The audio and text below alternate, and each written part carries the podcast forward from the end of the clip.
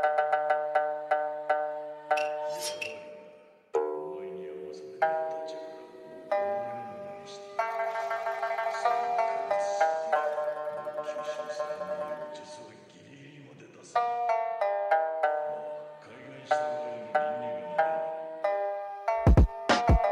Endlich, es musste sich was ändern, bekamen das Geld, das für immer seinen Wert hat. Also denk nicht, dass ihr schon verpasst habt, ihr werdet nicht schnell rich, sondern ziemlich langsam. Zuverlässig wie ein Herzschlag. So, das war jetzt ein Song von unserer Soundcloud, wenn ich euch reinziehen äh, wollt. Ja, und damit herzlich willkommen zu 21, einem Interview. Wir haben heute einen ganz, ganz tollen Gast. Es wird äh, sehr, sehr technisch. Da freue ich mich auch riesig. Ich hoffe, dass ich es verstehe. Also, ähm, Eric, kannst du mir das heute erklären? Also, das ähm, ganze Thema um äh, Federated eCash oder wie würdest du es nennen? Ja, Federated Chaumian eCash äh, oder Federated äh, Chaumian Banks, aber niemand mag Banken, deswegen äh, habe ich es über die Zeit dann eher eCash genannt. Sehr cool. Ja, bin mal gespannt, ob ich es heute verstehe. Ich habe mir einiges angehört äh, auf Englisch von dir. Und äh, ja, bin mal gespannt. Ich hoffe, du kannst den Zuschauern auch rüberbringen. Es ist kein einfaches Thema, aber jetzt fangen wir mal mit der Blockzeit an, würde ich sagen. Hast du die gerade für mich? Ja, genau. Das ist die 720066 von meiner Bitcoin-Note soeben gefetcht. ja, so machen es die Profis. Ähm, ich hätte jetzt bei ähm, Clark Moody's Dashboard nachgeschaut. Don't trust verify. Oh, don't trust verify, genau. So, äh, und den Preis, den lesen wir am besten nicht vor, der ist gerade down. Wir warten wieder, bis es auf Alltime High ist und dann lesen wir den Preis vor. Ja, jetzt wirst du dich vielleicht ein bisschen vorstellen. Ich weiß gar nicht, dein Hintergrund so ein bisschen. Wie kommst du dazu? Genau, ähm, hast du schon gesagt, ich bin Eric und ähm, mein Background, oh, ich bin jetzt auf dem deutschen Podcast, jetzt erstmal Deutsch sprechen. Okay, ähm, ich komme aus der Informatik, äh, habe da mich mit verteilten Systemen beschäftigt, Netzwerktechnik, Kryptographie.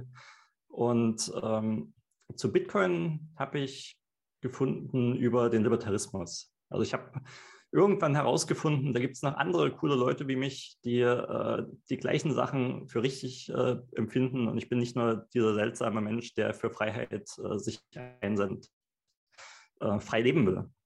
Und daraufhin habe ich mir alles zu dem Thema durchgelesen, was ich finden konnte. Und da gehört natürlich Bitcoin dazu ganz äh, an erster Stelle mit. Und als Techie fand ich das super faszinierend und seitdem bin ich nur noch tiefer ins Rabbit Hole reingerutscht. Das äh, finde ich ja sehr, sehr cool. Weil ich bin auch ein bisschen äh, libertär angehaucht. Für manche in Deutschland wahrscheinlich zu viel. Aber ja, in der amerikanischen Szene kommt es mit Sicherheit auch ein bisschen besser an. Manchmal fühle ich mich auch eher in Amerika zu Hause, aber selbst das wird leider immer weniger, von daher. Oh, stimmt, ja. Wir, wir brauchen Zitadellen. ja, da wird, werden ja welche gebaut, hoffentlich. Na. Dann können wir dann, ähm, ja, können wir da dann was aufbauen, vielleicht. Aber äh, dazu eignet sich deine Idee ja auch perfekt. Aber jetzt mal zur, sollen wir mit der Geschichte anfangen? Ja, fangen wir erstmal mit der Geschichte an. Ich würde sagen, äh, fangen wir mal ein bisschen mit dem ganzen eCash-Thema an, weil das war ja schon vor Bitcoin da. Ähm, ich meine, da gab es ja, viele kennen die Geschichte auch äh, mit äh, David Charm, oder? Ich denke schon, auch wenn es nicht so bekannt ist. Also es ist äh, ganz spannend. Ähm, es war mal auf einem Kongress beim HCPP in Prag, der Hacker Congress Palanipolis. Und äh, da hat das Makler in Georgia Cypherpunk einen Vortrag dazu gehalten zu dem Thema eCash und äh, hat mal so rumgefragt, wer, wer, kannte das schon vor Bitcoin? Und es waren doch gar nicht so viele. Also Bitcoin hat äh, da die Cypherpunk-Szene deutlich vergrößert, würde ich sagen. Ja, aber lass mal damit anfangen. Also hast schon erwähnt, äh, David Schaum hat in 1983 ein Paper veröffentlicht, in dem es um blinde Signaturen für ähm, unverfolgbare, for untraceable payments geht. Äh, schwer auf Deutsch zu sagen. Und ähm, damit startete er quasi ähm, diese Idee, dass man ja komplett anonymes Geld auch im Online-Bereich haben könnte. Also Kreditkartennummern äh, durchreichen ging ja vorher schon, aber das ist ja toll. Also äh, eigentlich ist das komplett kaputt und daher möchte man fürs Internet natives Geld haben Und sein eCash-Scheme, was auf blinden Signaturen basierte, war auch eigentlich eine gute Idee. Und äh, leider hat es nie so richtig äh, Fuß gefasst. Also du hast dich ja ein bisschen mit beschäftigt. Ich weiß nicht, ob du dazu was sagen möchtest. Äh. Also meine Frage ist halt, lag es an ihm selber oder war er einfach zu früh dran? Ja, weil ähm, es gibt ja so mehrere Geschichten dazu. Ne? Einmal hat er viele Angebote abgelehnt. Ich glaube, äh, äh, Bill Gates wollte das in Windows 95 integrieren, hat ihm 100 Millionen angeboten. Er wollte 150. Dann hat ihm, glaube ich, Visa 75 Millionen, nee, 50 Millionen angeboten. Er wollte 75. Ähm, und, und so hat er immer wieder Angebote abgelehnt und wollte das dann nicht. Und ich glaube, mit der Deutschen Bank hat er dann auch zusammengearbeitet. Irgendwie, das hast du mir erzählt, glaube ich. Genau. Ähm, aber es ist auch nie was geworden. Und irgendwann 1998 ist deine Firma einfach pleite gegangen.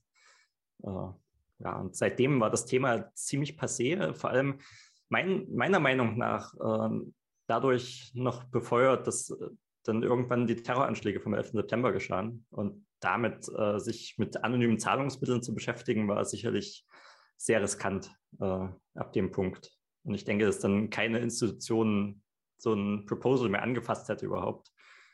Und, Was waren so die Trade-offs von, von DigiCash? Das war ja so, du konntest anonym bezahlen, aber du hattest halt den Trade-off, es waren halt Euros oder Dollars, oder?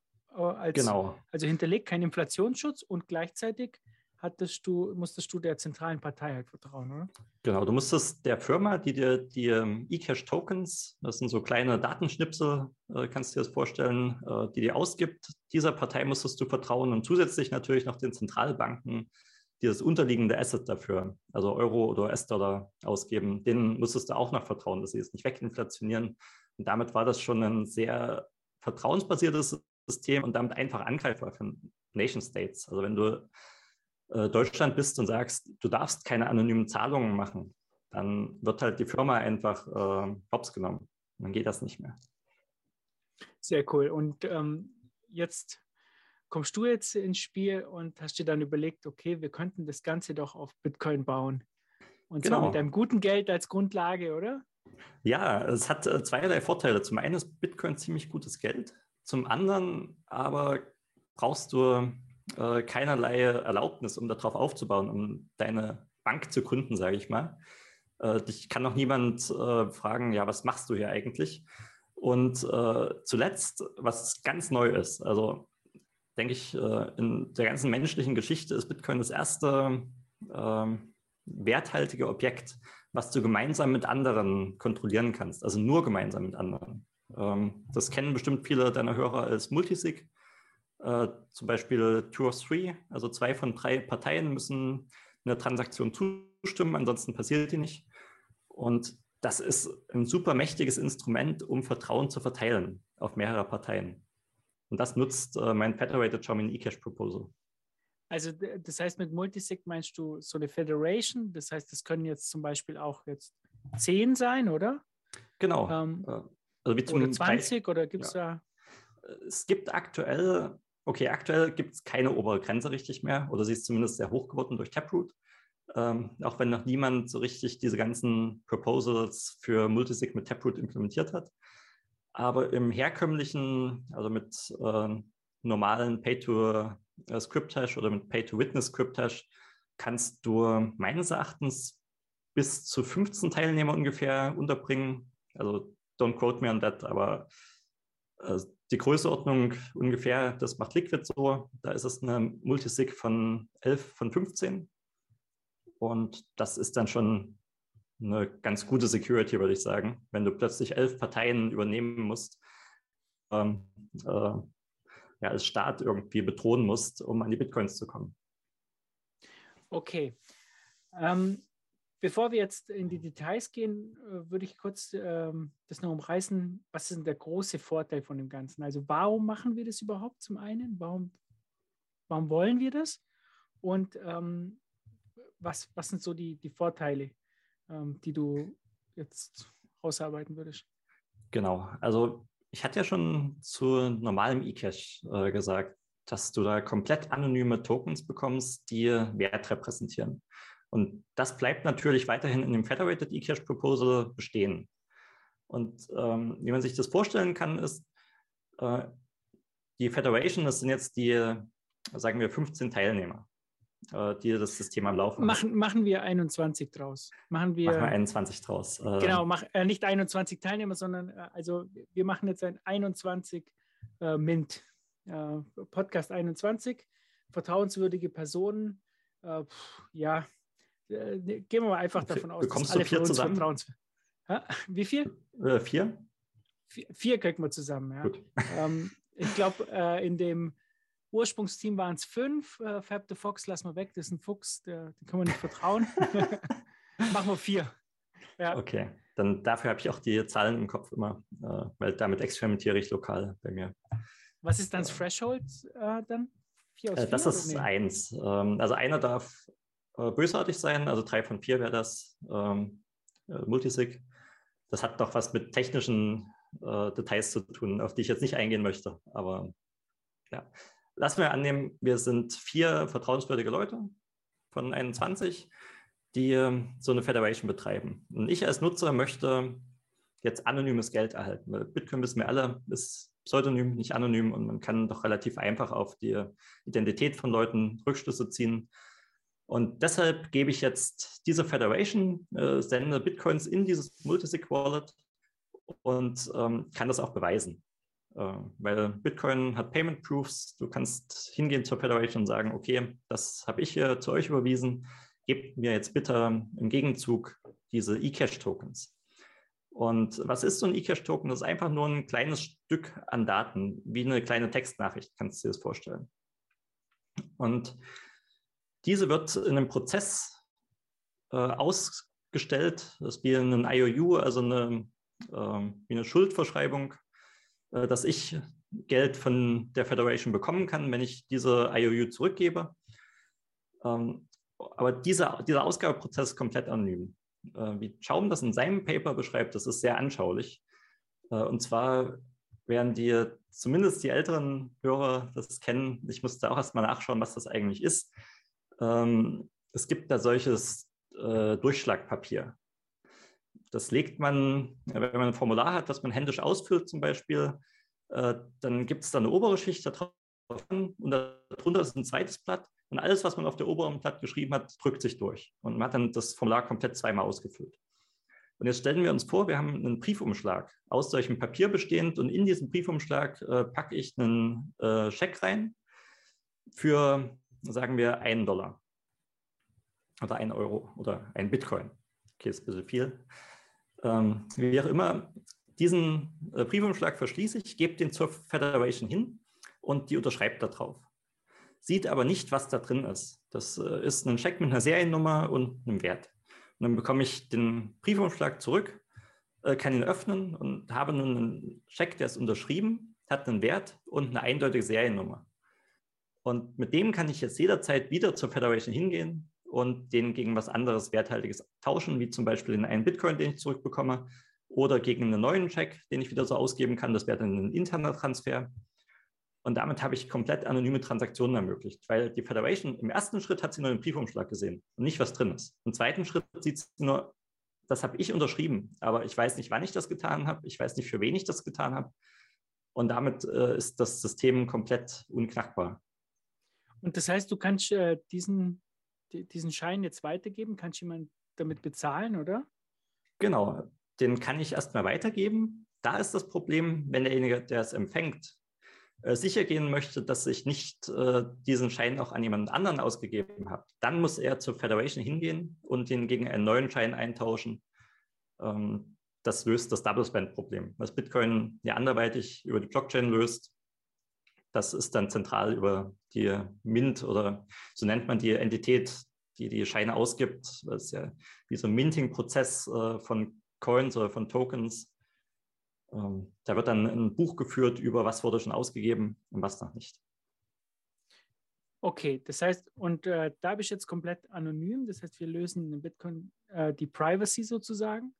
Ähm, wir erhöhen dieses Privacy-Set das ist wahrscheinlich so groß, wie, wie groß die Mint halt ist. Wenn da ganz viele dabei sind, dann hast du ein großes äh, Privacy-Set, oder? Genau, so ungefähr. Es gibt noch ein paar Details dazu. Also wenn wir sagen, äh, wir möchten auch kleine Beträge zahlen können. Sagen wir, die Banknotes oder die ähm, IOUs, die ausgegeben werden, sind erstmal ein Satoshi wert.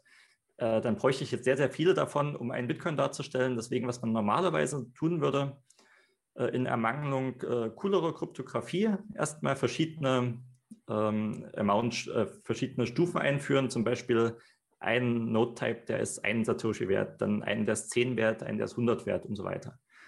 Ähm, damit reduzierst du natürlich das Anonymitätsset und musst ein bisschen aufpassen, wenn du der Einzige bist, der zum Beispiel IOUs besitzt oder solche Tokens, die ein Bitcoin wert sind, weil du der einzige Rich Dude auf deiner Federation bist, äh, dann hast du ein sehr geringes Anonymitätsset. Wenn wir jetzt davon ausgehen, dass alle ungefähr gleich viel in der Federation haben, dann auf alle Fälle hast du alle anderen Teilnehmer als dein Anonymitätsset. Okay, das heißt also, wir gründen diese Mint und jetzt können ähm, 21 Zuhörer oder alle anderen, die das wollen, können jetzt bei uns sozusagen ähm, Bitcoins hinterlegen und bekommen dann diese IOUs dafür. Genau. Und äh, das Schöne daran ist jetzt, mh, hm, du, du, merkst ja, du hast plötzlich einfach nur ein paar Stückchen an Daten, die du äh, brauchst, um Geld auszugeben. Du musst nicht komplett äh, eine Blockchain synchronisieren oder irgendetwas dergleichen tun. Ähm, das sorgt dafür, dass das System enorm skalierbar wird. Äh, der eigentliche, der einzige Bottleneck, der noch existiert, ist dann, wie stark sind die Server von den vier Leuten, die das jetzt betreiben. Und ich würde behaupten, wenn hinreichend großes Volumen an Transaktionen stattfindet, dann lohnt sich das schon, da große Server hinzustellen, weil man kann im Zweifel Fees kassieren dafür oder es irgendwie refinanzieren.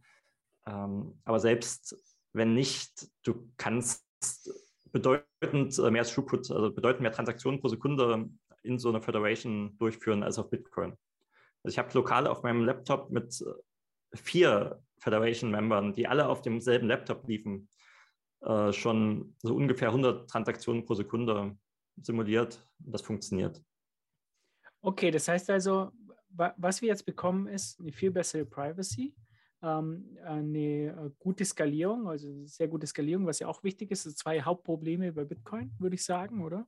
Das sind genau. so die zwei äh, zentralen Probleme, die es zu lösen gibt, denke ich mal.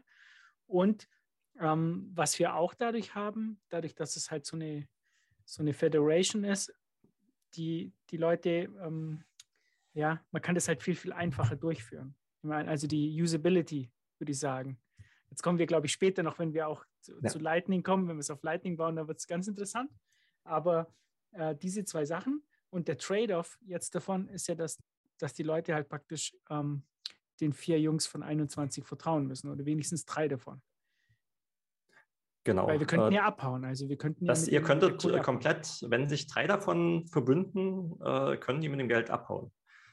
Und deswegen ist es wichtig, dass man da nur zu Federations geht, wo man die Leute auch kennt, äh, wo es, sag ich mal, schon eine gewisse soziale Beziehung gibt. Und das wäre in dem Fall ja gegeben.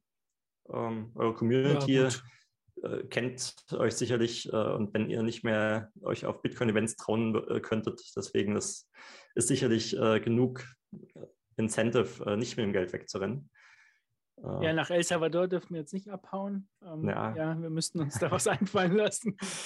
Aber genau. ähm, jetzt nehmen wir mal nicht 21, was sicherlich auch interessant wäre. Wäre so Bitcoin Beach macht es ja zum Beispiel ähm, ja lokal mit, mit ihrer App dass die dann, die haben ja auch so Multisig, glaube ich. Genau, das ist tatsächlich ein sehr ähnliches Konzept und ähm, ich war auch sehr erfreut darüber, das zu hören, dass es das gibt. Also äh, ich habe schon länger an dem Projekt, also an Federated eCash gearbeitet, als es äh, publik war, dass es dieses Bitcoin Beach Wallet äh, jetzt gibt oder Galoy. Also es ging irgendwann public, ich glaube Mitte 2020, ich weiß es nicht genau. Ja, irgendwie so, ja. Ja, und äh, fand ich super cool, weil das existiert jetzt. Äh, das ist jetzt einsetzbar und das ist super wichtig. Ähm, Federated eCash, das wird wahrscheinlich noch eine Weile brauchen, ehe das einsatzbereit ist. Aber jetzt Aber, vergleichen wir mal das genau. Projekt mit deinem. Das wäre ganz interessant. Also wenn ich jetzt das Projekt anschaue, die haben eine Lightning Wallet, dahinter ist ähm, ein Multisig sozusagen, ähm, eine Cold Storage, oder nehme ich an? Äh, Und dann irgendwas in der genau. Hot Wallet, oder? Hm, ich weiß nicht, ob sie so wirklich eine Hot Wallet haben, in dem Sinne wahrscheinlich schon. Ähm, also mindestens mit dem Lightning, äh, mit der Lightning Node haben sie einen. Ähm, der, die Grundidee ist 95 Prozent ungefähr, zumindest wurde es, glaube ich, in meiner Präsentation so erzählt, äh, dass der Bitcoin sind in einem Cold Wallet, was eine Multisig zwischen mehreren Trusted äh, Leuten aus der Community ist. Und damit äh, sind 95 Prozent der Funds erstmal sicher, oder zumindest genauso sicher, wie es äh, in einer Federation wäre. Jetzt sind noch 5 Prozent des Geldes in einer Lightning Node, vielleicht ein bisschen was auch äh, einfach so in On-Chain Bitcoin, im Hot Wallet, um die Lightning Node managen zu können. Äh, das könnte abhanden kommen, weil das liegt auf irgendeinem Server rum und ähm, Hacks geschehen. Das ist nun mal so. Das, ähm, man wünscht das niemandem, aber es muss nur irgendeinen Zero-Day in Linux geben oder so und das kann ich erwischen. So. Und äh, das ist schon mal ein ziemlich cooles System und ermöglicht jetzt den Leuten, die da Bitcoin eingezahlt haben, in das System äh, Lightning-Transaktionen ähm, zu machen, ohne eine eigene Lightning-Node zu benötigen. Und ähm, damit ist das auch so ein ähnliches äh, Konzept, so ein Community Wallet, ähm, wie es Minimint oder das Federated eCash-Thema äh, an sich auch sein sollte. Ähm, wir waren jetzt noch nicht dazu gekommen, so richtig über Lightning zu reden. Ja, gell? Aber das müssen wir ähm, jetzt einbauen. Genau, ne? genau. Weil, weil du kannst ja jetzt das Ganze nicht nur auf Bitcoin bauen, sondern auch auf Lightning. Das, also praktisch äh, als Layer drunter Lightning, oder? Äh, Genau, weil das grundlegende Problem ist, äh, wir haben diese Trust-Beziehung zwischen den Nutzern und den Federation Members, also die Leute, die es tatsächlich am, am Laufen halten. Und das ist relativ äh, lokal. Wenn ich jetzt angenommen, äh, ich vertraue der 21-Community, bin aber gerade in El Salvador und der Straßenhändler vertraut Bitcoin Beach und ich möchte den bezahlen, äh, dann gibt es da ein Problem. Wie bekomme ich jetzt mein Geld aus äh, der 21-Föderation zu seiner Föderation, sagen wir. Ohne On-Chain zu gehen, weil dann hätte ich mir den ganzen Spaß auch sparen können. Dann habe ich weder die Skalierbarkeit noch die Privacy, weil alles wieder On-Chain gesettelt werden muss. Ähm, aber da kommt Lightning ins Spiel. Und zwar, wenn wir es schaffen, sowohl eingehende als auch ausgehende Zahlungen ähm, in der Federation über Lightning zu implementieren, dann werden plötzlich alle Federations miteinander interoperabel. Und äh, zusätzlich erschließt man noch das komplette Lightning-Netzwerk. Also jeder, der auch eine eigene Lightning-Node am Laufen hat oder Strike nutzt oder irgendeinen anderen Service nutzt, die werden plötzlich alle miteinander kompatibel. Und das ist eine Superpower. Äh, das hat, glaube Jack Mellers auch äh, mal in einem Talk so beschrieben. Äh, das ist die eigentliche Lightning-Superpower, dass es alles interoperabel macht miteinander. Und genau das nutze ich in Minimint, meiner Implementierung von Federated eCache auch. Da bin ich gerade dabei, das zu bauen. Äh, und zwar, dass du tatsächlich sowohl Lightning-Transaktionen senden kannst, als auch empfangen. Ich weiß nicht, wie tief wir da reingehen möchten. Ja, ähm, das ist aber jetzt ganz, ganz cool, weil das bedeutet ja zum Beispiel, es gibt jetzt die 21 Mint. Ähm, alle, die dort jetzt uns vertrauen und ihre Bitcoins dort ähm, rein äh, haben in dieses äh, Multisig. Die ähm, können untereinander ja ganz einfach Transaktionen machen, da braucht man ja kein Lightning, nichts. Das ist ja genau. sozusagen eine eigene Datenbank in dem Sinne. Ja? Ähm, jetzt gibt es aber das Bitcoin Beach und die haben auch so ein, so ein Mint. Und wenn ich da jetzt zahlen möchte, dann zahlt halt die 21 Mint an die Bitcoin Beach ähm, Mint eben über Lightning, äh, wird das gesettelt dann sozusagen genau, bildet ein eigenes Netzwerk sozusagen drüber, kann man sich das vorstellen. Wenn es jetzt ganz viele von diesen Mints gibt, die könnten dann miteinander dann praktisch Geld verschieben über Lightning. Genau, es ist einfach eine Erweiterung nochmals Lightning-Netzwerks. Deswegen, äh, sobald diese Integration da ist, kann man so eine Federated äh, eCash-Implementierung äh, auch einfach nur als einen Community Lightning Wallet ansehen, wie es ähm, ja auch das Galoy Bitcoin Beach Wallet ist. Ähm. Und das bedeutet aber jetzt dann, es könnte jetzt so ganz normale Wallet-Apps eben geben, äh, die, die ich mir installiere und äh, die dann mit der Mint äh, sprechen, oder? Und dann genau. könnte ich Lightning-Zahlung machen und das erkennt sie automatisch, ob ich jetzt einen Community-Member von der 21 Mint zahle oder ob ich jetzt irgendjemand was zahle und das geht dann über Lightning, oder? Genau, idealerweise wird die Empfängeradresse ist immer eine Lightning Invoice. Es wird erstmal generiert und wenn die Federation feststellt, okay, wir führen hier gerade eine interne Zahlung durch. Warum sollte ich das jetzt einmal durchs Lightning-Netzwerk schicken? Das gibt keinen Sinn. Äh, dann wird das einfach intern gesettelt. Äh, und ansonsten wird der ganze Prozess angestoßen, äh, dass die HTLCs ähm, aufgebaut werden, das Lightning-Payment geschieht. Und zum Schluss ähm, bekommst du als Nutzer die Bestätigung, äh, hey, ich habe hier das Pre-Image, deswegen habe ich bezahlt und du weißt, dass alles mit rechten Dingen zugegangen ist. Ja. Wenn ich das jetzt mit Wallet of Satoshi vergleiche, das ja viele jetzt auch nutzen, Wallet of Satoshi ist ja komplett custodial. Und äh, genau. wenn jetzt äh, jemand von Wallet of Satoshi auf eine andere äh, Wallet of Satoshi App bezahlt, dann wird es ja auch nicht über Lightning wahrscheinlich gesettelt, nehme ich mal im Hintergrund. Genau, ich hoffe es ja. Also es wäre sehr strange, wenn es äh, über Lightning gehen würde. Uh, vor allem auch wie, also das wäre dann ja, du, Not bezahlen. Ja, ich glaube, äh, Sea Lightning lehnt das sogar ab, sich selbst zu bezahlen. Da hatte ich mal ja. Probleme beim Testen.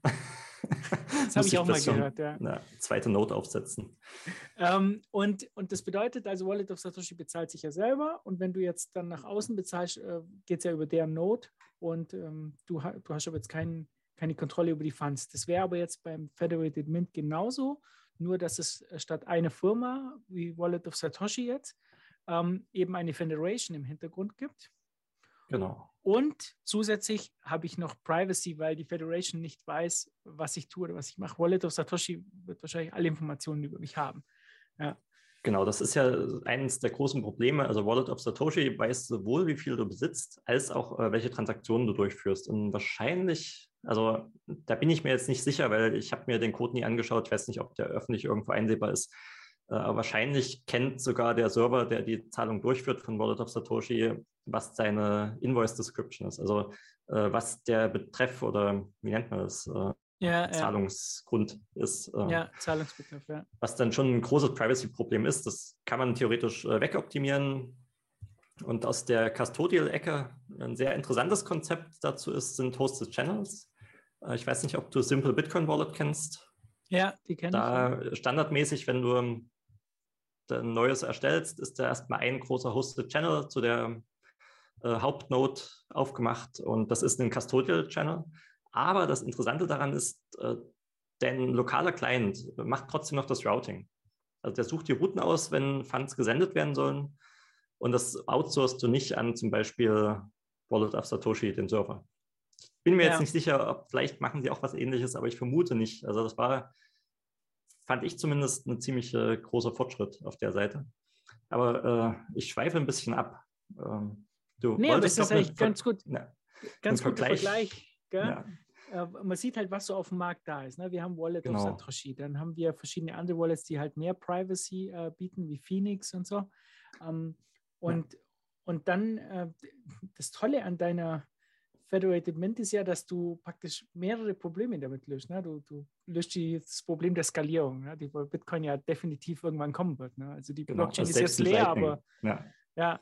selbst mit Lightning, also ich kann mir nicht vorstellen, dass irgendwie, äh, ich weiß nicht, wenn dann äh, die ganzen Leute dann Lightning Nodes betreiben, das wird nicht passieren. Äh, einmal weil sie es mit dem ganzen Management ja auch nicht hinkriegen und zweitens äh, kannst du ja die ganzen Kanäle auch nicht aufmachen. Ne? Das, genau. Also ich denke, das, Haupt, das, Hauptproblem ist, wenn du es automatisch, also angenommen, du baust eine Lightning-Implementierung, die äh, wirklich von jedem betrieben werden kann, weil sie komplett alles automatisch managt, dann hast du da, glaube ich, eine obere Schranke an Effizienz, äh, wie du, also gerade Transaktionseffizienz, wie wenige Transaktionen du machen kannst äh, und trotzdem noch eine sinnvolle Lightning-Note am Laufen hast. Und das ist einfach äh, ich denke nicht, dass es möglich ist, für alle Menschen auf dieser Erde eine eigene Lightning-Node zu betreiben. Das wird sich irgendwann spezialisieren. Äh, ich hoffe nicht so bald, weil Lightning ist cool, es soll jeder mit rumspielen, der es möchte. Aber letztendlich denke ich, wird es solche Lösungen wie Hosted Channels oder Federated eCache oder Galoy brauchen. ja, äh, definitiv. Und ich glaube auch dieses ähm, System, wie es Galoy macht, ähm, das muss man auf jeden Fall ähm, besser machen, weil ich, ich sehe auch das große Problem dort, ähm, das ist ja lokal. Und ähm, speziell, wenn ich halt auch lokal bin, das hast du ja auch mal gesagt in dem Podcast, dann will ich ja noch mehr Privacy. Also jetzt genau. weiß Coinbase zum Beispiel, äh, wie viel Coins ich habe, wenn ich ein Konto auf Coinbase habe. Aber wenn es der Nachbar weiß, ja. das betreibt es irgendwie auch noch schlimmer.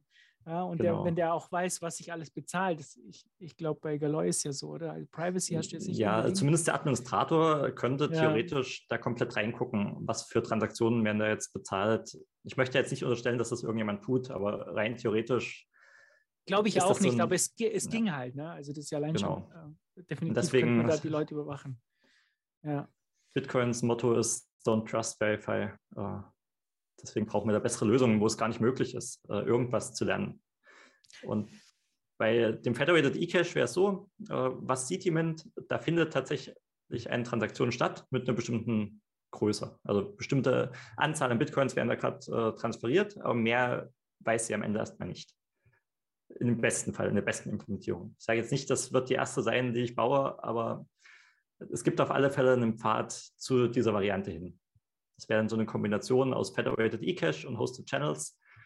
Ähm, ja, und ich fände es auch cool, wenn die Hosted Channel-Leute äh, eCache einfach mal einbauen würden in ihr äh, System. Das wäre ein cooler erster Schritt, weil Federated eCache, du, du sagst ja, es ist, löst viele Probleme auf einmal, aber es nimmt auch eine Menge Komplexität dafür in Kauf. Weil du hast die Federation plötzlich, was einmal Komplexität reinbringt. Ähm, das ist im Prinzip das gleiche Problem wie Liquid. Äh, verteilte Systeme sind immer schwierig zu bauen oder schwerer zu bauen als zentralisierte Systeme. Ähm, und dann hat es noch die zusätzliche Schwierigkeit eCache, weil wir haben echt wenig Erfahrung, sage ich mal, damit solche Systeme zu bauen. eCache war lange Zeit totgeglaubt. Es gab kaum Fortschritt. Also kenne exakt eine Implementierung in der realen Welt und die kommt auch aus der Bitcoin-Ecke. Äh, der Predecessor des Simple Bitcoin Wallets, ich weiß nicht, wie es hieß, ich glaube einfach nur Bitcoin Lightning Wallet oder so, äh, von dem gleichen ähm, Developer. glaube, das kenne ich auch, ja. Ja, das hat eCash genutzt, um äh, für Watchtowers zu bezahlen. Jedes Mal, wenn du eine Transaktion gemacht hast, muss ja der State, den der Watchtower erhält, um deine Channel zu überwachen, geupdatet werden. Und dafür möchtest du idealerweise zahlen, weil ansonsten gibt es ein DOS-Problem. Und das hat er per eCash gelöst, was ziemlich cool ist, finde ich. Das, aber dieses Federated äh, Mint-System bedeutet ja auch, ich könnte ja nicht nur bei einem Mint eben ähm, Teilhabe sein oder mein Geld dahin tun, sondern ich könnte ja auch mein sozusagen mein Risiko streuen und ähm, weiß ich nicht, bei 21 sein, dann vielleicht macht der Blocktrainer noch äh, eine Mint ja, und der Fulmo und dann bin ich noch bei der Bitcoin Beach Wallet ähm, und verteile das so, wenn dann wirklich einer von diesen Leuten abhaut oder einen technischen Fehler hat, ähm, dann bin ich da schon mal ein bisschen safer. Und grundsätzlich ist es ja auch zum, ich würde mal sagen, zum Bezahlen. Ne? Man hat ja jetzt nicht, man hat ja jetzt nicht seine, seine Funds, die man äh, Genau. irgendwie auf einer, auf einer Cold Storage eben hat. Muss man ja auch sehen. Ja? Also ich finde das so faszinierend, diese Lösung, weil das so, so viel löst eigentlich. Und klar, du hast natürlich einen Trade-off, muss, muss man ganz klar sagen, aber die Frage ist, wie- wie hoch ist der? Ja, also ja, irgendwie, ja, man, man vertraut nicht einer Person oder einer Firma. Ähm, ja, eigentlich ganz cool. Ja. Also die Idee, deine Funds über mehrere Federations zu verteilen, ist erstmal nicht schlecht. Und ich denke auch, äh, zwei Federations zu haben, ist grundsätzlich gut, weil es gibt einfach technische Probleme. Zum Beispiel äh, schaue äh, nach Tonga, angenommen, du wärst jetzt auf der Federation dort gewesen, da ist das Internet jetzt erstmal auf absehbare Zeit äh, tot und du kämst nicht mehr an deine Funds ran. Äh, aber grundsätzlich, ich habe das mal durchgerechnet. Mm, Es gab nämlich das Argument, warum statt einer Federation, das ist ja so komplex, warum nimmst du nicht einfach ganz, ganz viele äh, Hosted Channel Anbieter? Also wo du einer einzelnen Person vertraust, aber mit jeweils sehr wenig deines Geldes und verteilst darüber deine Funds. Und tatsächlich, ich habe es durchgerechnet, solange du äh, annimmst, dass die einzelnen Teilnehmer mit einer Wahrscheinlichkeit geringer als 25 Prozent bösartig sind, lohnt sich eine Feder Federation aufzumachen und nicht das Geld einfach nur zu streuen. Äh, weil dann hast du bedeutend geringere Ausfall- und ähm, Theft-Probabilities, als wenn du es einfach nur verteilst. Ja, das heißt, ich verteile es jetzt auf zehn verschiedene Leute, die ähm, alle Custodial halt sind, ohne eine Mint, und dann haut halt einer ab, dann hast du 10% deiner Funds Genau. verloren. Und wenn du das dann auf eine Federation machst, sagen wir mal mit, weiß nicht, sechs aus zehn oder so, da ist die Wahrscheinlichkeit doch sehr, sehr gering, dass sechs Ja. von diesen Leuten dann abhauen. Genau, das ist der Grundgedanke dahinter. Ähm, was dagegen spielt ein bisschen ist, du kannst so eine Federation nicht unendlich groß machen, ohne dass die Effizienz darunter leidet. Ähm, was meine ich damit mit Effizienz in dem Kontext? Äh, du, alle Federation-Member müssen zwischeneinander einen Konsensus herstellen, über welche Transaktionen geschehen, äh, was signiere ich hier. Ähm, und das wird dezent langsamer, je mehr Teilnehmer da sind oder zumindest alle Algorithmen, die wir aktuell kennen, haben dann einen Trade-off. Wenn du mehr Teilnehmer hinzufügst, äh, wird das äh, langsamer oder zumindest im Worst Case langsamer. Wie, ähm, wie komplex äh, ist es jetzt, so eine Federation zu betreiben? Also ähm, was, was muss ich da machen? Ich muss einen Server zur Verfügung stellen. Ich kann ähm, den Code wahrscheinlich von dir laufen lassen, so, so wie eine Full Node halt betreiben. Genau. Oder muss ich das vorstellen? Also das, wir bewegen uns jetzt sehr im Bereich des Hypothetischen, weil das ist gerade ein Research-Projekt, das sich komplett noch in Entwicklung befindet. Ähm, es gibt noch keine Live-Instanz irgendwo, aber mein Ziel ist am Ende, dass du die Software downloadest, äh, am besten irgendwie durchliest oder irgendjemanden hast, der es mal durchgelesen hat, dem du vertraust, äh, die dann kompilierst, laufen lässt und äh, du musst der Software im Prinzip nur sagen, welche anderen Teilnehmer existieren.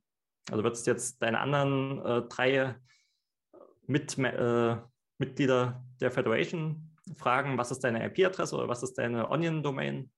Äh, das trägst du in deine lokale Config ein und dann finden die sich äh, die Nodes, äh, tauschen gegenseitig äh, Nachrichten aus, generieren ihre Schlüssel und am Ende hast du eine Federation aufgesetzt. Es sollte nicht komplizierter als das sein. Okay, und dann gibst du die Threshold dann ein, oder? Was du dann machen hm. willst, oder? Ja, normalerweise würde man die automatisch bestimmen lassen. Hm. Das Problem ist, ich habe ja gesagt, die Federation muss Konsensus zwischeneinander schaffen. Und dafür gibt es ähm, Byzantine Fault Tolerant Konsensusalgorithmen. Also die gibt es schon sehr, sehr lange. Ähm, Bitcoin ist nicht das erste System, was das Konsensusproblem löst. Äh, was an Bitcoin besonders ist, dass es kein festes Set an Teilnehmern gibt. Aber für ähm, fixe Sets an Teilnehmern konnten wir dieses Konsensusproblem schon lange lösen. Ich glaube, in den 80er Jahren kamen da die ersten Paper zu raus. Und ähm, das, äh, die Algorithmen, die ich heute nutze tatsächlich, da gibt es so eine Daumenregel, also gibt eine kompliziertere Formel, aber ungefähr ein Drittel dürfen bösartig sein und dann funktioniert es noch. Mit mehr geht es nicht mehr. Deswegen wirst du immer diesen ein Drittel, zwei Drittel Split ungefähr drin haben. Okay, okay, super. Ja, da muss man sich auch nicht mehr kümmern. Dann ähm, kann man das aufsetzen. Ja, ähm, dann. Genau, dann musst du eigentlich nur noch. Zum Laufen. Ja. Dann musst du nur noch äh, die, äh, sag ich mal, deine Public Keys exportieren, weil das ist das einzige Stück an Daten, was deine brauchen. Das müssten die Nutzer in ihr Wallet einspielen auf irgendeine Art und Weise entweder über einen QR-Code, den sie scannen, oder ähm, vielleicht gibt es eine Registry von den ganzen Mints, die existieren, äh, wie man es lösen möchte. Da gibt es tausend äh, Varianten. Aber am Ende sollte das ein definiertes Protokoll sein, was du mit so einer Federation sprechen kannst. Der Nutzer downloadet sich irgendeine Federated eCash-App, sagt, welche Federation er nutzen möchte und kann dann loslegen. Dann kann er Lightning Invoices generieren, kann Geld empfangen. Damit löst er auch ein großes Problem. Wie akquiriere ich Bitcoins? Ähm, in einem Lightning-Umfeld, sage ich mal. Weil wenn du deine eigene Lightning-Node am Laufen hast, wenn du Bitcoin kaufen möchtest, musst du erstmal jemanden davon überzeugen, dass er einen Channel zu dir aufmacht. Und das sind bestimmt weniger Leute, die dazu bereit sind, als Leute, die irgendwie Bitcoin in Lightning besitzen, aber jetzt vielleicht auch gar nicht eine eigene Note am Laufen haben und daher keinen Channel öffnen können. Ähm, und daher, du kannst jetzt zu irgendeiner Konferenz gehen, hast dein Wallet neu kreiert, äh, sprichst jemand an, hey, kannst du mir mal Bitcoin für 10 Euro geben? Und ihr könnt sofort loslegen, Peer-to-Peer-Trading. Okay, und das, äh, die, diese Apps, ähm, wenn du das Protokoll dann so baust, dann wären die praktisch sogar kompatibel. Das heißt, äh, du hast da eine App und die kann sich dann die Federation aussuchen. Wahrscheinlich, wenn das genau, Protokoll. Genau, idealerweise so schon wäre das standardisiert. Da muss ich noch sehr viel Arbeit reinstecken. Das ist jetzt nicht so, als gäbe es das alles schon. Aber es wäre unsinnig zu sagen, die eine Federation hat ihre eine App, die andere eine andere. Das ist einfach äh, duplizierter Development-Aufwand äh, und das nützt niemandem was. Also ein standardisiertes Protokoll zu haben, wo dann so alle Federations... Lightning halt auch. Genau, wie Lightning. Ja. Nur halt äh, auf einer anderen Ebene, etwas komplexer. Äh.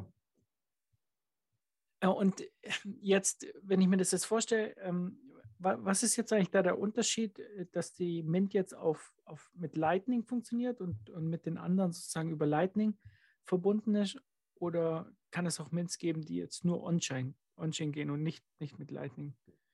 Wie muss ich das hm, vorstellen? Das könntest du theoretisch bauen, klar. Äh, hat nur sehr viel weniger Vorteile. Also als ich das erste Mal über das Konzept nachgedacht habe, dachte ich auch, okay, äh, das funktioniert jetzt erstmal nur on-chain und fand das ziemlich schade, weil das macht es im Prinzip zu einem fancy äh, Bitcoin-Tumbler. Also mhm.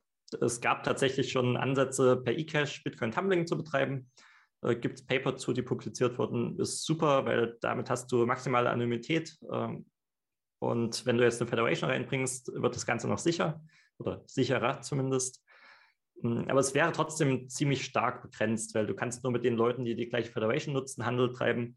Und das sind am Ende, hat nicht den Netzwerkeffekt, beziehungsweise wenn es den Netzwerkeffekt hätte, dann fände ich es ziemlich schlimm, äh, weil hättest plötzlich einen ziemlich Single Point of Failure. Es wäre ein, äh, ein Systemic Risk für Bitcoin. Und das will ich auf keinen Fall äh, bauen.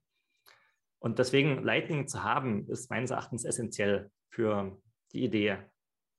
Weil du möchtest ja nur deinen lokalen, äh, sag ich mal, Vertrauten oder Freunden vertrauen. Nicht irgendjemanden, der jetzt eine Federation zufällig in den USA aufgesetzt hat, die die größte geworden ist. Und deshalb musst du jetzt bei dieser Federation Member sein, weil jeder andere der Member ist. Das ist nicht Sinn und hm. Zweck der Sache. Ja, genau, also das ist ähm, die richtig äh, coole Sache. Also das heißt, es funktioniert jetzt alles äh, auf Lightning. Was könnte man denn äh, sonst noch damit machen? Also wir wissen, wir können skalieren, wir können zahlen, ähm, ist alles super cool. Ein neue, neues Mitglied kann einfach da teilnehmen und hat automatisch sozusagen ähm, ja, eine Lightning Wallet, äh, hat die Channels schon, weil es die Federation eben äh, managt. Ähm, was könnte man sonst noch mit der Sache machen? Was, was sind noch für coole, coole Dinge? Hast du da noch was? Genau. Also es hat jetzt erstmal nichts mehr mit eCash zu tun, sondern mit der grundsätzlichen Idee, äh, föderierte Systeme zu bauen. Die, also du kannst fast jedes System, was es als zentralisiertes System gibt, ähm, in föderiert bauen. Du brauchst eventuell coole Krypto dafür, äh, die vorhanden sein muss und ähm, musst dann entsprechend den Algorithmus etwas umschreiben. Ähm, aber zum Beispiel, was ich mir gut vorstellen könnte, dass man jetzt, ähm, sag ich mal, Smart Contracts auf so eine Plattform bringt. Äh, angenommen, ich möchte mit Simplicity, was äh, so eine ganz neue, noch in der Entwicklung befindliche Smart Contract Sprache ist, die bei Blockstream entwickelt wird. Angenommen, ich wollte Simplicity ausprobieren und schauen, wie funktioniert das äh, tatsächlich, bevor es irgendwo deployed ist. Also angenommen, es wird jetzt noch eine ganze Zeit lang nicht deployed und selbst auf Liquid nicht, weil man denkt, okay, es ist noch nicht so weit. Aber auf einer Federation, die, sag ich mal, von ein paar wenigen Leuten betrieben wird und benutzt wird, könnte ich das riskieren, sage ich mal, wenn sich alle einig sind, okay, wir wollen das ausprobieren, und nur die Nutzer von diesem Modul, wo jetzt die Simplicity Smart Contracts implementiert sind, die haben tatsächlich ein Risiko. Lass das einfach mal machen. Und wer experimentieren möchte, kann das tun. Ähm, ich denke, das ist eine grundsätzliche Stärke von solchen Federations, dass sie eine tolle Experimentierplattform sind. Äh, und dann könnten die so äh, Smart Contracts anbieten, verschiedene, also die eine Mint bietet die und die Smart Contracts an, die andere andere oder? Genau, also du kannst dir vorstellen, zum Beispiel die eine Mint hat Simplicity Smart Contracts und das sind jetzt die Leute, die das cool finden, die experimentieren da drauf. Eine andere Mint könnte eine EVM am Laufen haben. Und es gibt Leute, die gerne EVM Smart Contracts ausführen würden und auch auf Bitcoin. Und du kannst jetzt entweder zu Rootstock gehen, äh, was jetzt diese eine, weiß nicht, sind das, ist das eine Federation? Ich glaube schon. Ähm, die eine Federation to rule them all. Äh, auf alle Fälle ist das das eine System, wo halt alle drauf sein müssen. Äh, entweder machst du es so oder die andere Variante ist, das äh, kann jetzt lokal deine Community entscheiden, okay, wir wollen das anbieten und wir machen das einfach. Und wir bauen vielleicht noch Custom Extensions dafür oder was wir auch immer brauchen. Ähm, Jetzt gib mal ein paar Beispiele. Was, was könnte so ein Smart Contract denn zum Beispiel sein? Ich glaube, du hast ein ganz gutes Beispiel gebracht äh, um, letztens beim Odell. Ähm, ich glaube, mit ähm, äh, äh, Namespace oder mit Namen war das doch was, oder? Mm. Ähm. Also du könntest natürlich äh, versuchen, irgendwie ein äh, Name-System drauf aufzubauen. Ähm, ich bin mir nicht mehr sicher, was ich bei Odell äh, das Irgendein Thema ein gutes hatte. Beispiel hattest, aber ich weiß es jetzt auch nicht mehr. ah, ich muss meine eigenen Podcasts hören. Äh, aber du hattest ein cooles Beispiel. Aber sag mal, was, was, was könnte man denn so smart content-mäßig machen? Ich meine, du kannst ja sogar deine, du kannst ja sogar eigene Shitcoins dann äh, praktisch auch rausbringen. genau, theoretisch schon. Also eine spannende Sache, jetzt, wir wollen keine Shitcoinery, aber angenommen, ich möchte eine echte Firma fanden. Also sagen wir mal eine Cypherpunk-Firma. Die will keine Identitäten ihrer Aktionäre haben, aber sie möchte trotzdem, sage ich mal, Tokens ausgeben, die Anteile an der Firma repräsentieren. Und angenommen, die Firma macht jetzt zum Beispiel, bietet Bitcoin äh, Smart Custody an. Das ist eine Co-Signing Company. Äh, du sagst denen, äh, ich möchte äh, einen Tour of Free Music und ich gebe mir Keys und äh, wenn ich Bitcoin transferieren möchte, ihr ruft mich an und checkt, dass ich nicht irgendwie gerade erpresst werde. So, das wäre so eine Company, da brauche ich keine legale Entität, das kann ich komplett im Illegalen betreiben an sich äh, und könnte da jetzt über so eine Federation äh, meine Equity ausgeben oder mein Funding betreiben. Und wenn dann Profite gemacht werden, dann könnte ich über den Smart Contract die an meine Nutzer ausschütten oder an meine Investoren ausschütten. Ähm, aber die, das, deine Vorstellungskraft ist freier Lauf gelassen. Also alles, was du heute mit Smart Contracts siehst, äh, Trading-Börsen, die halt leider nur Sinn ergeben, wenn tatsächlich sinnvolle Dinge zu traden sind und nicht nur Shitcoins. Das ist so ein bisschen äh, mein Problem, was ich da aktuell noch mit habe. Aber ich du auch, kannst ja. alles damit bauen. Ähm, eine andere interessante, ein anderer interessanter Aspekt, äh, wir sehen ja ganz viele Softfork-Proposals immer. Und Bitcoin Core hat mittlerweile so ein Feature, das nennt sich Signet. Ich weiß nicht, äh, ob du schon mal davon gehört hast. Ja, ähm, habe ich schon. Ja. Du kannst im Prinzip ein eigenes Netzwerk betreiben ohne Miner. Dann hast du Blocksigner, die die Blöcke signieren müssen, die als valide angesehen werden. Und jetzt stell dir vor, du kannst mit einer Federation, wenn du ein spezielles Modul baust, was solche Signets betreiben kann, hast du plötzlich einen Blocksigner mit drin und hast einen Pack zu Bitcoin.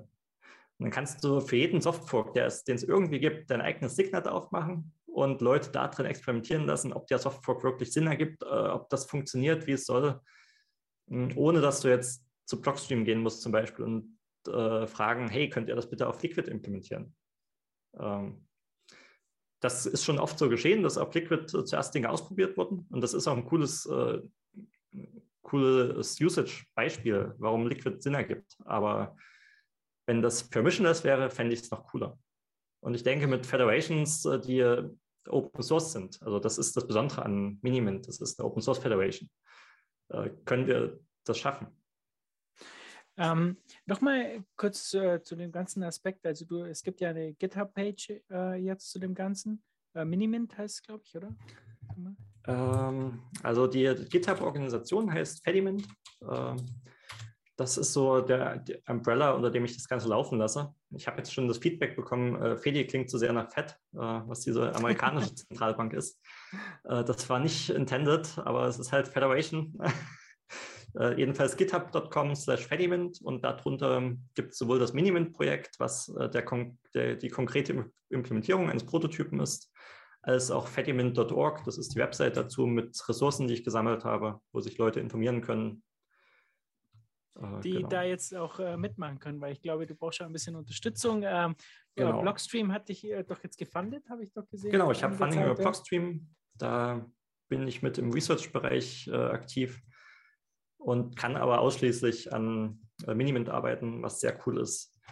Ähm, ich habe außerdem für Summer of Bitcoin, also äh, an die Studenten da draußen, äh, Summer of Bitcoin ist so ein Programm, da kann man sich anmelden, muss dann durch ein paar Coding-Challenges durch. Und äh, wenn man es schafft, dann bekommt man ein Stipendium, ein Bitcoin-Stipendium über die Sommerferien und kann an verschiedenen Open-Source-Projekten, die man sich aussucht, arbeiten. Äh, oder an einem Projekt, sage ich mal, wo man sich ein Thema aussucht. Und da habe ich einige äh, Vorschläge gemacht. Summer of Bitcoin kam auf mich zu und meinte, hey, äh, cooles Projekt, und ähm, hast du nicht irgendwas, was Leute tun könnten? Es gibt ganz, ganz viel zu tun. Das ist ähm, sehr, sehr Early Development. Daher gibt es auch unter Fediment auf GitHub das SOB 22 Tasks Repository. Da kann man nachschauen oder einfach mich anschreiben, äh, wenn einen das interessiert. Also ich hatte es tatsächlich ein äh, deutscher Student äh, kam auf mich zu und äh, versucht sich jetzt reinzufuchsen und finde ich super cool. Ähm, also Props for that. nice. Und ähm, wann ist es soweit? Also wie lange brauchst du noch? Jetzt äh, Butter bei der Fische. Ja, sehr schwierige Frage. ähm, Natürlich. Also meine aktuelle Timeline äh, ist, dass ich im Oktober, wenn wieder Hacker Congress Indianapolis ist, möchte ich einen Prototypen am Laufen haben, wo ich auf Mainnet Bitcoin äh, die Bitcoins wirklich in der Federation habe, äh, eine App in irgendeiner Weise, wahrscheinlich eine Web-App, die mit der Federation kommunizieren kann. Und ich möchte dort einen Kaffee damit kaufen. Das ist mein Ziel. Aber das hast du letztes Mal auch schon gemacht, oder? Ja, äh, das war ein cooler Hack. Ähm, da waren die Bitcoin auf äh, Rectest. Das ist so ein Testnet, was du selbst äh, betreiben kannst und nur die Lightning Node lief auf Mainnet. Also ich habe am Ende mit äh, Racktest Bitcoin über die Federation eine Mainnet Lightning Invoice bezahlt. Äh, das ging, war aber auch noch sehr trusted. Also die Lightning-Integration, die ich dort genutzt habe, da hätte das Lightning Gateway, wenn es nicht auf meinem eigenen Laptop liefere, auch mit dem Geld wegrennen können. Ähm, das, da bin ich gerade dabei, das so zu bauen, dass das nicht funktioniert, dass das alles trustless ist. Genau, aber das ist das Ziel für HCPP, das in richtig nochmal machen. Nice. Also äh, wir können also nächstes Jahr dann damit rechnen, dass wir in 21 Mint dann aufsetzen. Ne? Ich hoffe es. Also um, die Zeit rum, ich würde wahrscheinlich erstmal das alles selbst betreiben, äh, mit eigenen Funds, die ich im Zweifel, äh, wo ich nur meine eigenen verliere. Aber sobald ich da einigermaßen sicher bin, würde ich halt auch gucken, dass ich ein paar Gleichgesinnte finde. Also am besten Leute, die pseudonym agieren können, weil ich weiß nicht, also wie das so aussieht äh, mit diversen Regeln da drumherum. Aber ja, es wäre cool, jetzt, die ersten Föderationen zu gründen. ich weiß nicht, wie gut so eine äh, 21 Federation wäre tatsächlich für euch, aber go for it. Äh, vom, Rech vom Rechtlichen her, oder? Ich glaube, ja. es geht ja ums Rechtliche, weil du, du bist ja dann praktisch äh, eigentlich bist ja eine Bank, oder? Ich weiß es nicht. das heißt also, diese ganze Geschichte ähm, wäre auch ganz cool, wenn man Leute hat, wo man nicht weiß, wer jetzt dahinter steckt oder nicht alle wissen, wer dahinter steckt. Genau. Also es gibt so die zwei Szenarien äh, meines Erachtens. Entweder du hast eine lokale kleine Community, äh, wo es niemanden stört, dass du eine Bank bist, quasi. Äh, weil es wird jetzt niemand, ähm, sag ich mal, in einer kleinen Community in einem Dorf oder so dich verpetzen oder das ist nicht relevant. Ähm, ich habe auch oder, oder so wie in El Salvador. Also in El genau. Salvador stört es halt jetzt genau. auch niemanden. Ähm, wenn du was Größeres betreibst, ich denke, irgendwann würdest du da in Probleme geraten. Wann ist die Frage? Keine Ahnung. Äh, wenn du vorhast, das in größerem Stil zu betreiben, würde ich vorschlagen, erstell dir eine NIM dafür. Und, äh, aber nicht Sinn und Zweck der Sache im Zweifel. Also für eine lokale Community das zu betreiben, sollte kein Problem sein. Da habe ich schon von Leuten, die auch Exchanges betrieben haben, eine Zeit lang äh, Einschätzungen gehört, dass solange du damit keinen Profit oder keine Gewinnerziehungsabsicht hast, äh, vieles geht. Also ja, ich glaube, wenn du also unterm Radar bist, eben genau. so ein genau. bisschen, wo es keinen interessiert halt, ähm, ja. aber sobald du dann halt in die Millionen gehst, dann wird dann irgendwann der ja. Staat halt schauen. Ja, ja. ja. genau so ist es. Ähm, ja, äh, definitiv. Und äh, was, was mich das, mich hat das irgendwie an, an die Free Banking Area in den USA erinnert, so ein bisschen dein Proposal, weil da haben wir auch äh, damit beschäftigt. Und damals war es ja auch so, dass es ganz, ganz viele Banken gab und die hatten ihre eigenen äh, Banknotes, ähm, waren aber praktisch auf, auf Gold, also praktisch ein, ein Dollar war ein bestimmter Goldwert, glaube ich, damals. Und die hatten ganz, ganz viele Banknoten und die haben sie untereinander eben auch ausgetauscht. Ging natürlich äh, nicht so einfach, weil man musste ja praktisch immer, wenn man dann die Banknote von der anderen Bank bekommen hat, das dann wieder einlösen irgendwie. Da gab es halt Tabellen für, ja, da gab es halt bestimmte Banken, die waren nicht so trustworthy. Ja, du, du musst das Risiko bepreisen, ja. genau, genau. Genau, so, also da gab es ja auch äh, damals, äh, das hieß glaube ich auch Wildcat Banks, also die, die Banken, die irgendwie im Wilden Westen da draußen waren, ähm, die waren dann irgendwie von New York natürlich äh, nicht mehr so trustworthy, weil man kannte die Scheine nicht und dann hat man das nicht zum direkten Dollarwert bekommen. Ähm, und da gab es ja ganz, ganz viele Banken und äh, so könnte ich mir das in Zukunft dann auch vorstellen. Es gibt ganz, ganz viele Mints, aber wir haben natürlich den coolen Vorteil, dass wir nicht irgendwie das setteln müssen und uns treffen und dann die Banknoten austauschen, sondern es läuft alles über Lightning halt. Ähm, genau. Ganz, ganz schnell, das Settlement. Ja. Ja. Das ist eine echt coole Analogie. Ähm, also was ich auch schon gehört hatte, dieses Community Banking. Ähm, es gibt ja diese äh, Genossenschaftsbank, würde man es wahrscheinlich auf Deutsch nennen. Aber in den mhm. USA ist das auch ein großes äh, Ding, glaube ich, ähm, dass es solche kleineren Banken gibt, äh, die ursprünglich halt mit dem gleichen Hintergedanken gegründet wurden. die werden wahrscheinlich immer weniger, von dem, was ich so höre. Aber mit Bitcoin können wir da eine neue Ära einleiten äh, dass wieder lokale Communities ihre eigenen Banken haben, die äh, vertrauenswürdig sind. Und weil was äh, will ich jemandem in New York vertrauen, der ich hier in Deutschland sitze? Ähm, oder ja. ja, neue Free Banking Area mit Bitcoin. hört sich für ja. mich cool an. Ähm, ja, also mir, mir, hat das wahnsinnig gut gefallen, das Proposal. Das löst so viele Probleme, denke ich, auch von der, also ich glaube, die Usability für ganz viele, ja, die, die Lightning benutzen wollen und, und nicht unbedingt jetzt also die Jungs von Wallet of Satoshi sind super, aber ich, ich denke mal, das wird jetzt, so genau. können wir nicht in die Zukunft gehen. Ja. Es ähm, sollte zumindest nicht unsere einzige Möglichkeit sein, Bitcoin äh, zu Massen zu skalieren. Äh, das wäre ein bisschen traurig. Ähm, und ich denke, du äh, hebst da gerade was Wichtiges hervor, und zwar die Usability von so einem System kann meines Erachtens theoretisch auf äh, das gleiche Level gebracht werden wie von zentralisierten ähm, Custodial Wallets. Äh, weil grundsätzlich das Einzige, was wahrscheinlich ein bisschen schlechter ist, ist die Latenz, also wie schnell so ein Payment ähm, durchgeht, weil du musst erstmal Konsensus innerhalb der Föderation bekommen. Das ist ganz klar, das dauert nochmal ein, zwei Sekunden ungefähr. Aber ähm, sobald du es hast, sollte es ähnlich schnell äh, vonstatten gehen. Und da, es gibt auch noch viel Optimierungspotenzial an der Stelle.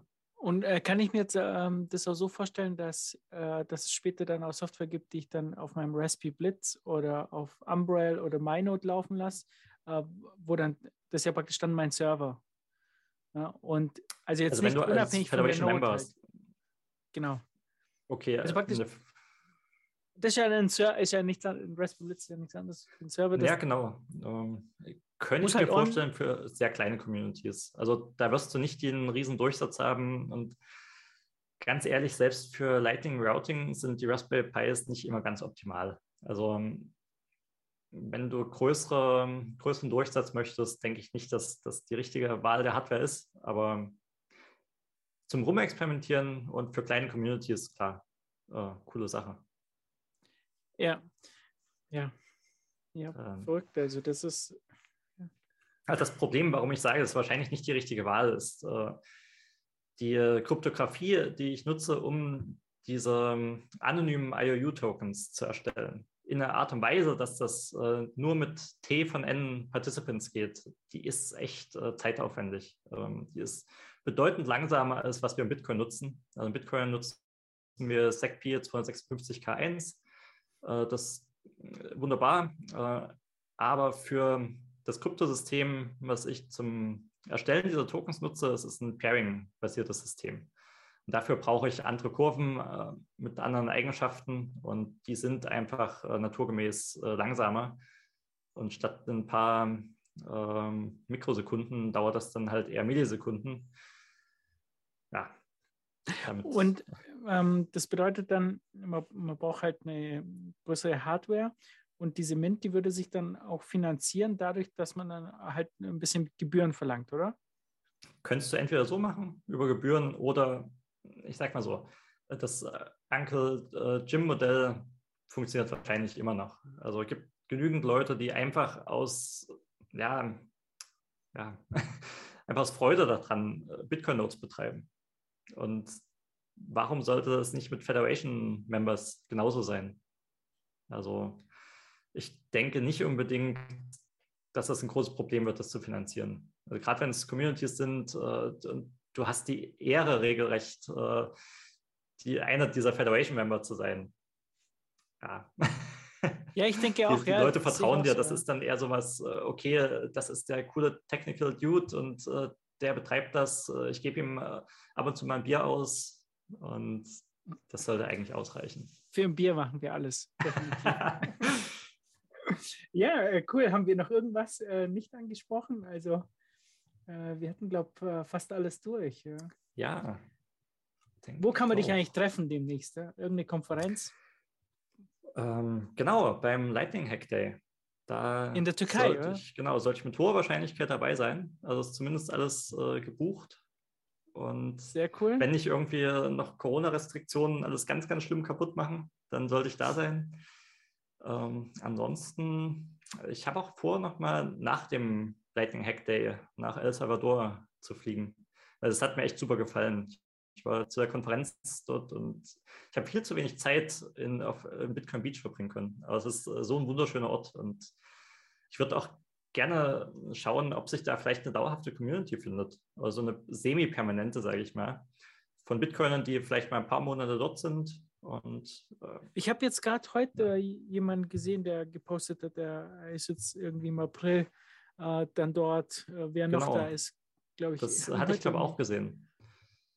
Also es kommen immer mehr dorthin und ich meine, du kannst ja überall arbeiten, warum Ja, im genau. kalten Deutschland oder wo auch immer in Europa. Ja. Ähm, ich habe schon von vielen gehört, ja, dass, es, dass sie wieder zurück wollen. Sobald sie hier gelandet sind bei Minusgraden, wollten sie gleich wieder Ja. zurückfliegen. Genau. Ja, nee, Ja. Deutschland vermeide ich äh, aktuell auch. Es ist äh, kalt und äh, kalt plus Corona-Restriktionen, das brauche ich dann doch nicht. Äh, Ja, das ist ein Katastrophenland zurzeit, ja. Das ist wirklich, kann man auch, ja, ja, furchtbar. Ja, ich würde auch gerne, aber ich vielleicht Bitcoin. Bitcoin äh, Jungle wäre auch ein gutes Ziel eigentlich. Ich habe da schöne Bilder gesehen äh, in Costa Ja. Rica. Muss ich mal schauen, also wenn man einmal in der Ecke ist, also es ist gar nicht so weit alles voneinander entfernt. So, Nee, nee, ähm, das ist gleich da. rüberspringen. Gut, müsstest vielleicht fliegen, also fahren dort lang, aber ähm, ja, es, es hat echt toll ausgeschaut und das, die sind anscheinend Mhm. jetzt schon fast noch größer als Bitcoin Beach. Also Oh, wow. Ähm, das ist wirklich verrückt. Und, und wenn man dann sieht, die haben das ähnliche Modell, die haben das halt kopiert, diese Galoy äh, Wallet. Und ähm, ja, wenn dann irgendwann äh, mehrere solche ähm, Communities, ich glaube in Südafrika gibt es jetzt eine und jetzt springen die halt überall aus, äh, wenn es da viele davon gibt und dann später dein System halt nutzen, denke ich mal, ähm, das wäre doch ein Traum, oder? Das fände ich cool. Äh, es, ich bin auch gespannt, wo dann äh, das nächste Ado Adopting Bitcoin war Oder Ja, Adopting? Ich glaube, es hieß Adopting Bitcoin, genau. ja. Äh, wo das nächste Mal stattfindet. Also vielleicht Südafrika, vielleicht nochmal El Salvador, vielleicht Costa Also, Rica. Kemal nicht. hat gemeint, äh, nochmal El Salvador anscheinend. Also das war Was? meine letzte Information. Ich bin mir aber jetzt nicht sicher. Also, Ja. Also es gab noch Unsicherheit darum, weil jetzt viele ähnliche Projekte entstehen und es wäre ja cool, mal zu rotieren. Aber ich Mhm. freue mich auch äh, super nochmal El Salvador. Vielleicht bin ich bis da, äh, dahin dorthin umgezogen und das ist ein ganz kurzer Weg. ja, cool. Ja, de äh, definitiv. Ja, Ja. ich auch.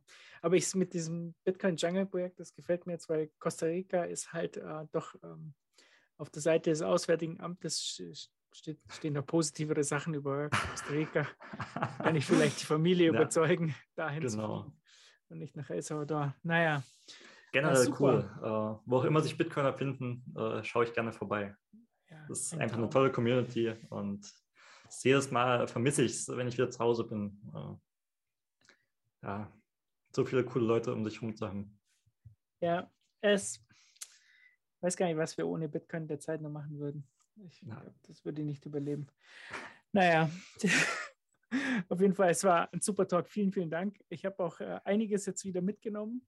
Ähm, ich finde das Projekt fantastisch. Also wirklich, ähm, ich habe auch gemerkt, dass viele der amerikanischen Bitcoiner auch da wirklich begeistert sind äh, von dem. Und ähm, ja, ich freue mich schon, Ja. wenn's, wenn ich es erst mal probieren darf. Ja, Ich cool. auch. Also wenn das das erste Mal richtig läuft, das äh, wird eine Celebration für mich. Ja, Sau stark. dann Und vielen Dank. wir, ja, dass du mich müssen wir noch ein äh, Outro, ein Outro-Song. Was nehmen wir aus unseres coolen Soundcloud von der absolut verrücktesten Community ever? Ähm, was ist Geld für dich, würde ich mal sagen. Wir wetten, was ist Geld für dich? Das ist auch ein ganz, ganz cooler Song. das auch klingt so ein bisschen interessant. Ja, also ich leg mal los. Vielen, vielen Dank. Gell? Bis zum cool, nächsten Mal. dann Ciao, ciao. ciao.